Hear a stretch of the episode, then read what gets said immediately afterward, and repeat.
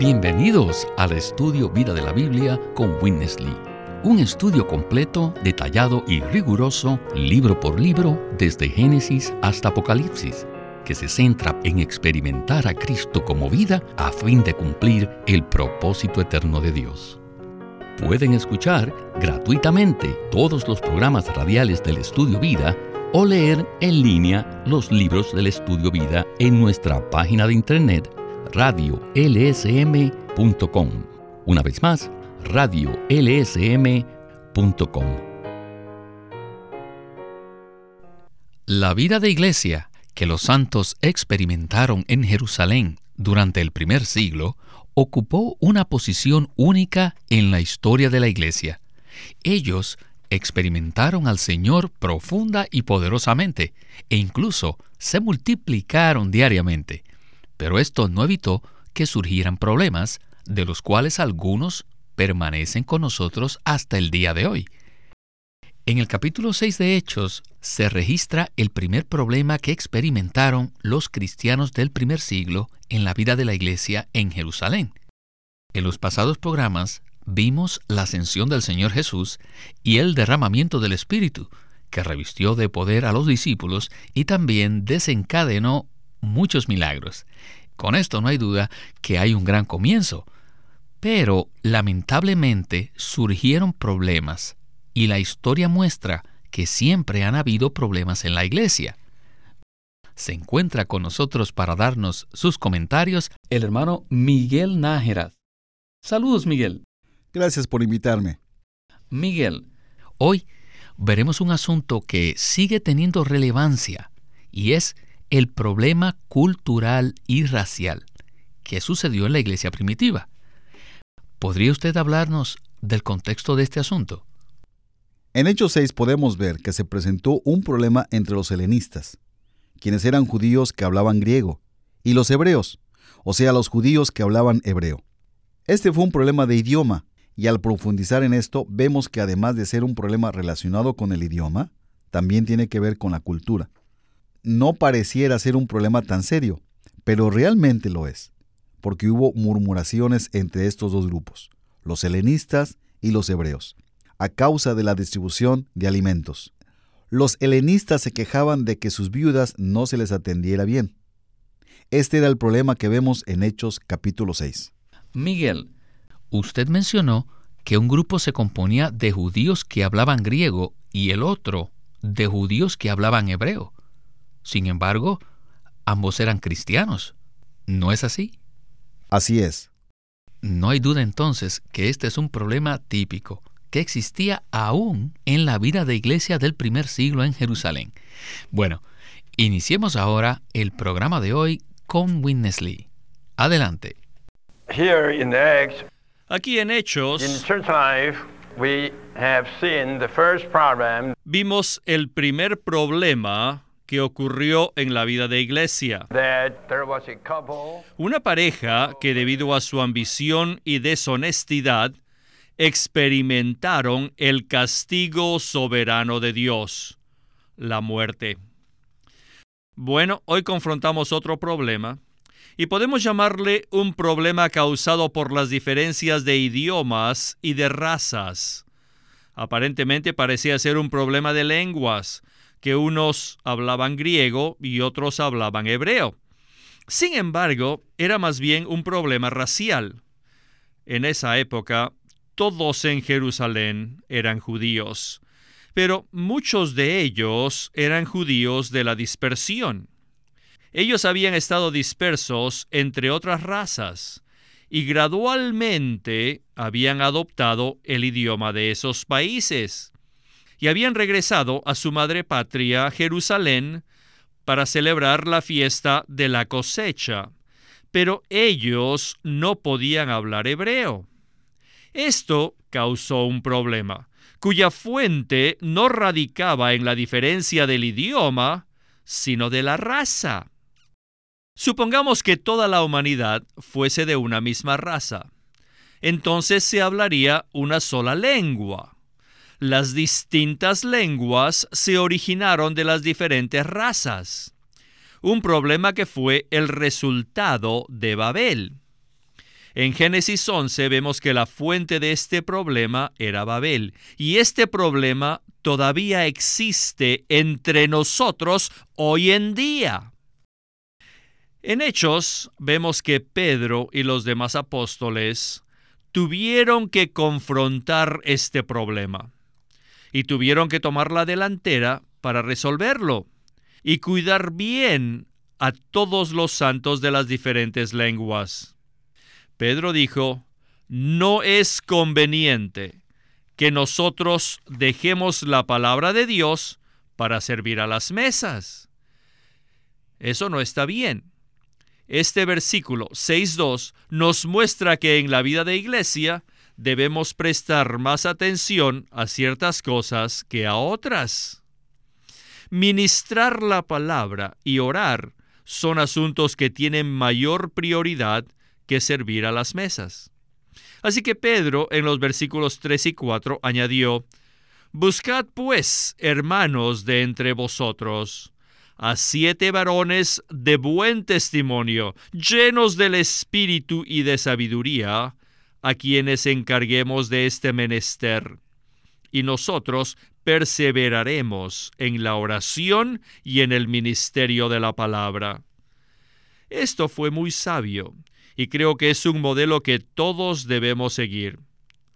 Número dos, este modelo muestra que debemos de distribuir las responsabilidades entre todos los santos y nos muestra que no debemos acaparar las funciones en forma exclusiva sobre nuestros propios hombros.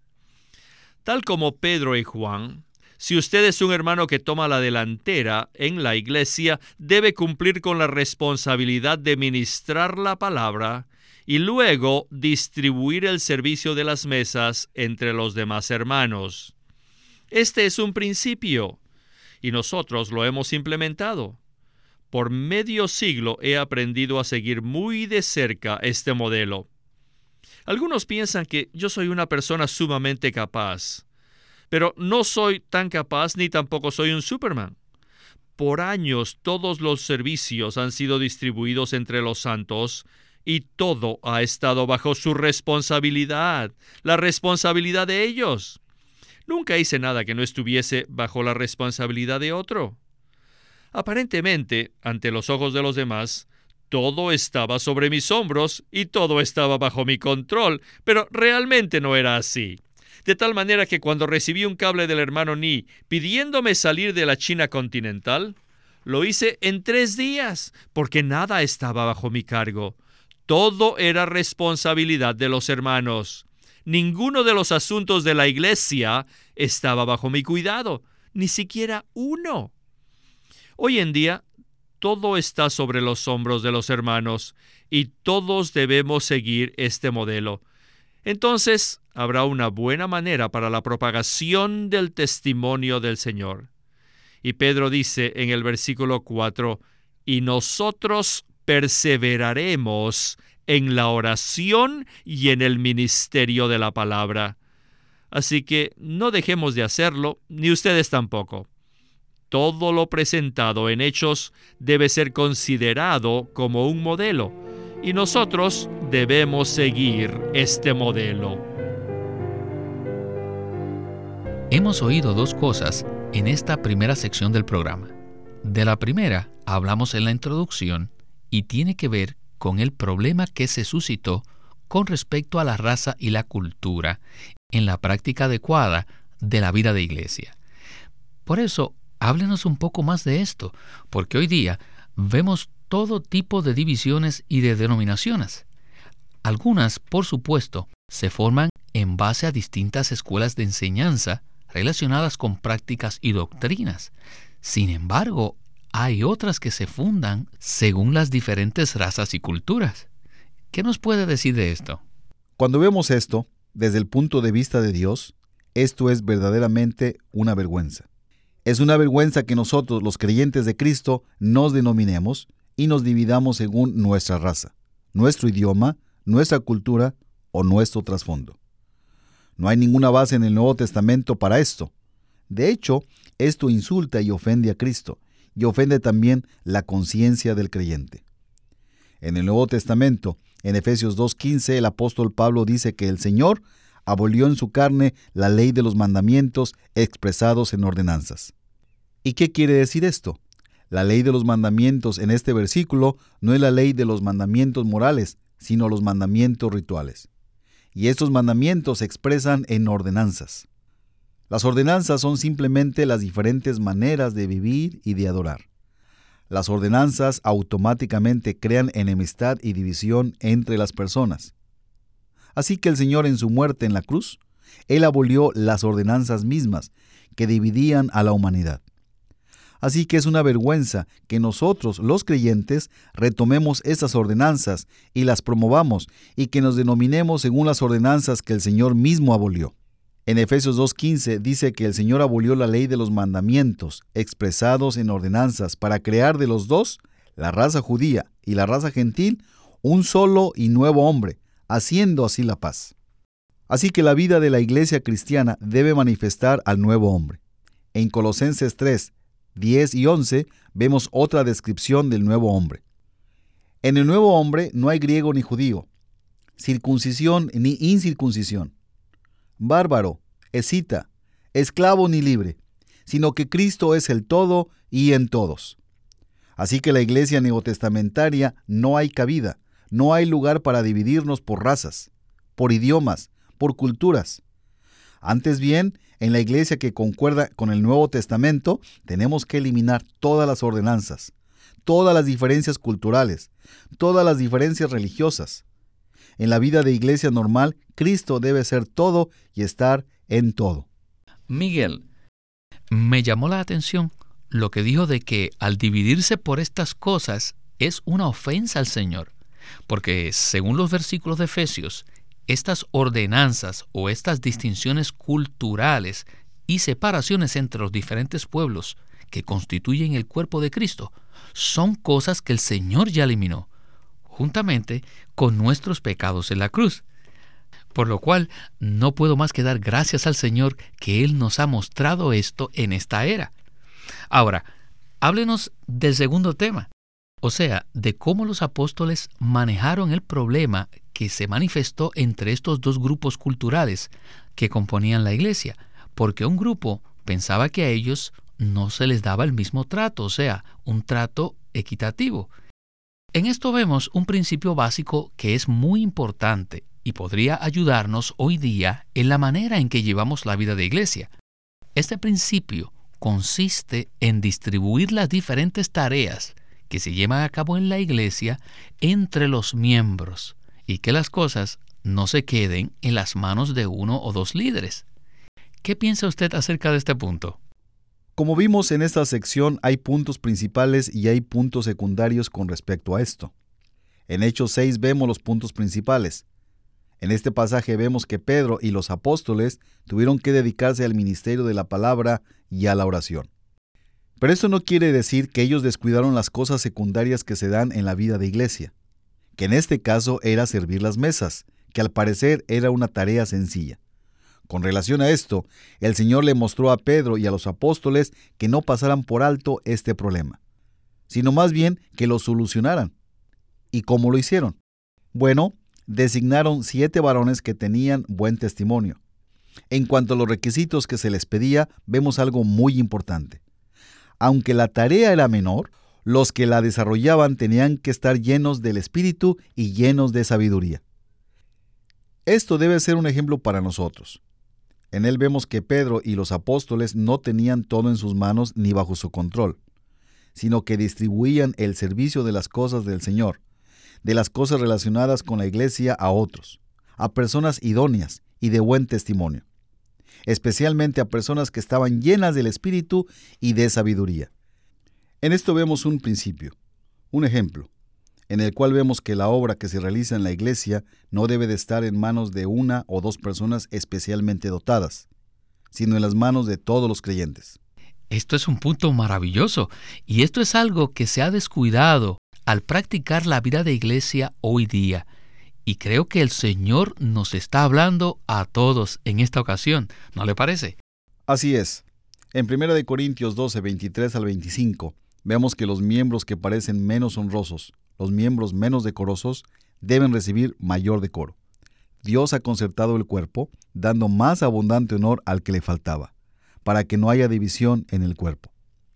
Esto muestra que cada miembro del cuerpo del Señor es honorable, es precioso, es bello y tiene una función que es irreemplazable e indispensable y necesaria para todos nosotros. Pues bien, Miguel, vamos a ver en la siguiente sección que Winnesley va a hablar de dos miembros que eran tal vez personas prominentes, quizá no en el nivel de Pedro o Pablo con relación a lo que escribieron en el libro de Hechos, pero no obstante, eran dos personas muy significativas, Esteban y Felipe, pues ellos figuraban entre los siete hermanos a los que nos hemos referido. Vayamos pues a Witness Lee y el estudio Vida de Hechos.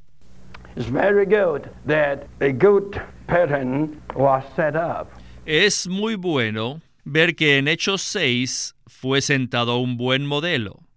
Y otra cosa que se menciona allí es que fueron escogidos siete diáconos. Tenemos que notar que entre los siete, dos de ellos eran particularmente dotados. Uno de ellos es Esteban y el otro es Felipe. Ambos fueron seleccionados como diáconos, pero si lee el discurso de Esteban, en Hechos 7, se dará cuenta que él era un gran maestro. Él habló por un buen tiempo para mostrarnos su conocimiento de Dios. Ciertamente, Él estaba calificado para enseñar la palabra de Dios. Su enseñanza era rica, poderosa y profunda en contenido. Era un buen maestro. El otro diácono era Felipe, el cual se manifestó como un gran evangelista. Pero quiero decirles algo. Ellos fueron seleccionados para servir las mesas y a la iglesia.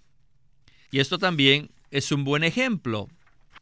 En ocasiones usted podrá ser un gran maestro o tener el don de ser un evangelista excepcional, pero tal vez lo escojan a usted como diácono y tal vez entonces usted se enojará y reclamará.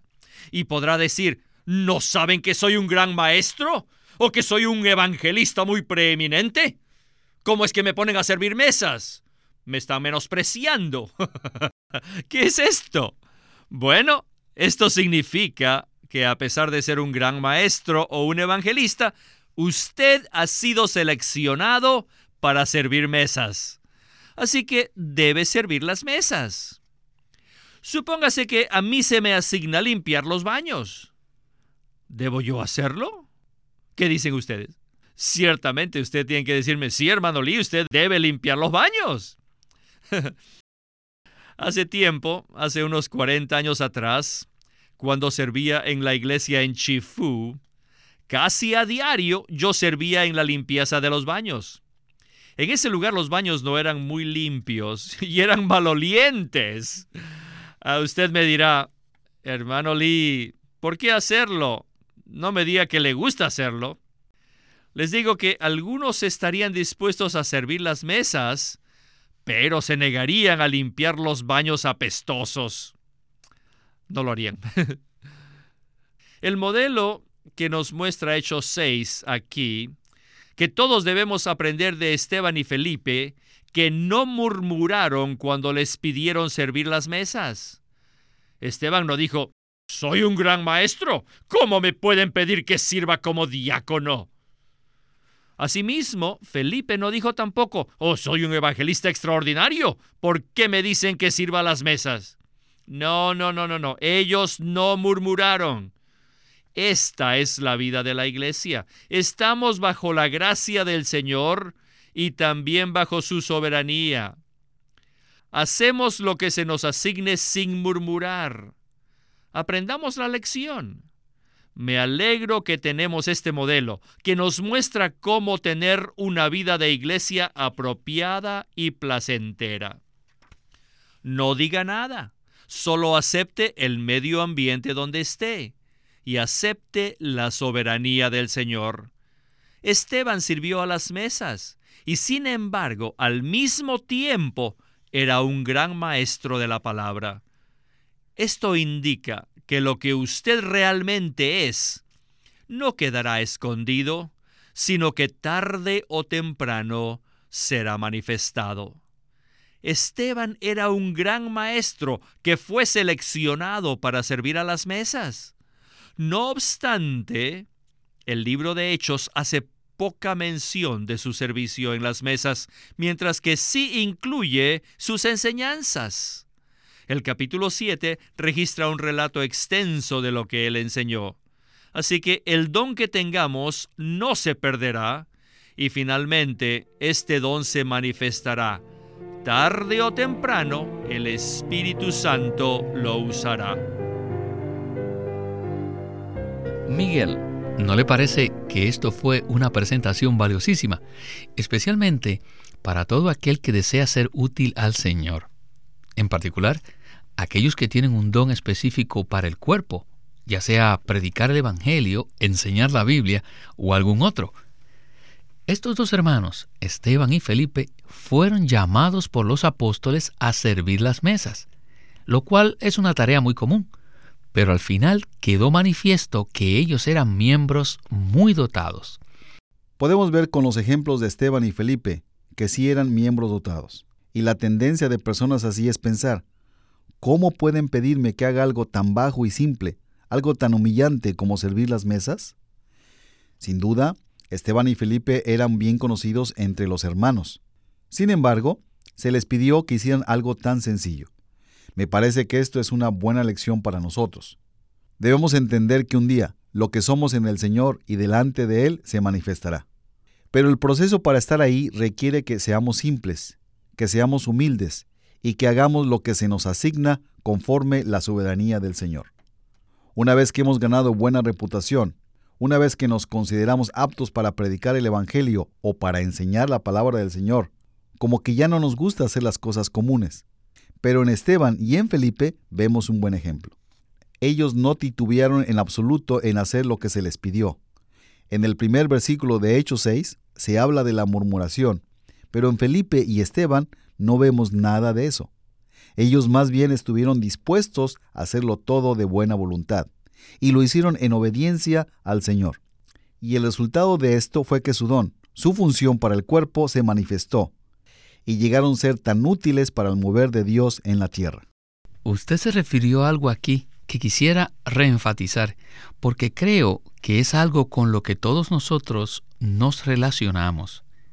Y es que no hay duda que todos sentimos a veces que nadie nos aprecia o que la gente no conoce el potencial que hay en nosotros.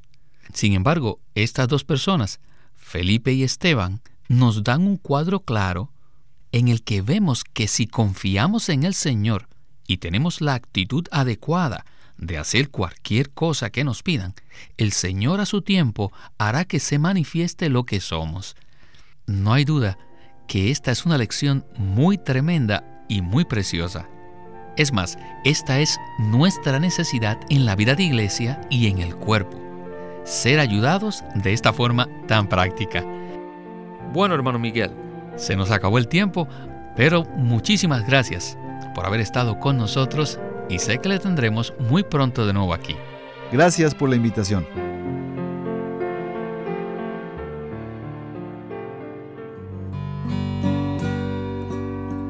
Queremos presentarles el libro titulado La vida que vence por Watchman Nee. La vida que vence no es un llamado a alcanzar una medida extraordinaria de espiritualidad, sino a ser normal. Un llamado a seguir la vida que está escondida con Cristo en Dios. El llamado repercute dentro de los creyentes, quienes pese a su aguda sensibilidad a sus debilidades, perciben un llamado interno a vencer. En la vida que vence, Watchman Nee presenta los problemas que asedian a los cristianos que buscan más de Dios. Apoyándose en la palabra de Dios, él examina la condición derrotada de los creyentes y presenta una revelación del Cristo victorioso y vencedor, a fin de conducir al lector a experimentar la victoria de Cristo de una forma personal y cotidiana. La vida que vence por Watchman Nee. Watchman Nee llegó a ser cristiano en la China continental en 1920, a los 17 años de edad, y ese mismo año comenzó a producir sus primeros escritos. En casi 30 años de ministerio se demostró claramente que él era un don especial que el Señor dio a su cuerpo con el fin de adelantar su obra en esta era. En 1952 fue encarcelado por su fe en Cristo y permaneció en la prisión hasta su muerte en 1972. Sus palabras, sus escritos, continúan siendo una rica fuente de revelación y provisión espiritual para el pueblo cristiano de todo el mundo. Witness Lee nació en 1905 y fue criado en una familia cristiana. A la edad de 19 años fue completamente capturado para Cristo, a quien se entregó incondicionalmente para predicar el Evangelio el resto de su vida. En 1965, el hermano Lee estableció el Living Stream Ministry, una corporación sin fines de lucro en Anaheim que oficialmente representa el ministerio de Watchman Lee como el de sí mismo. Este ministerio enfatiza la experiencia de Cristo como vida y la unidad práctica de los creyentes.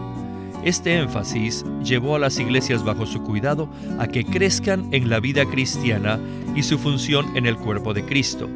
Él tenía la convicción de que la meta de Dios no es tener solo grupos o fraternalismos cristianos, sino el cuerpo de Cristo. Con el tiempo, los creyentes se reunieron simplemente como las iglesias en su localidad como respuesta a esta convicción.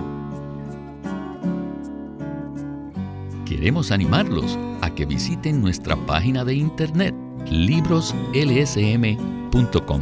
Allí encontrarán los libros impresos del ministerio de Watchman Nee y Witness Lee la Santa Biblia versión recobro con sus notas explicativas y también encontrarán folletos, himnos, varias publicaciones periódicas y libros en formato electrónico.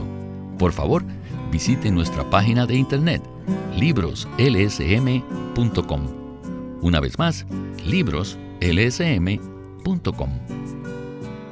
O llámenos a nuestro teléfono gratuito 1 800 810 1149. 1-800-810-1149.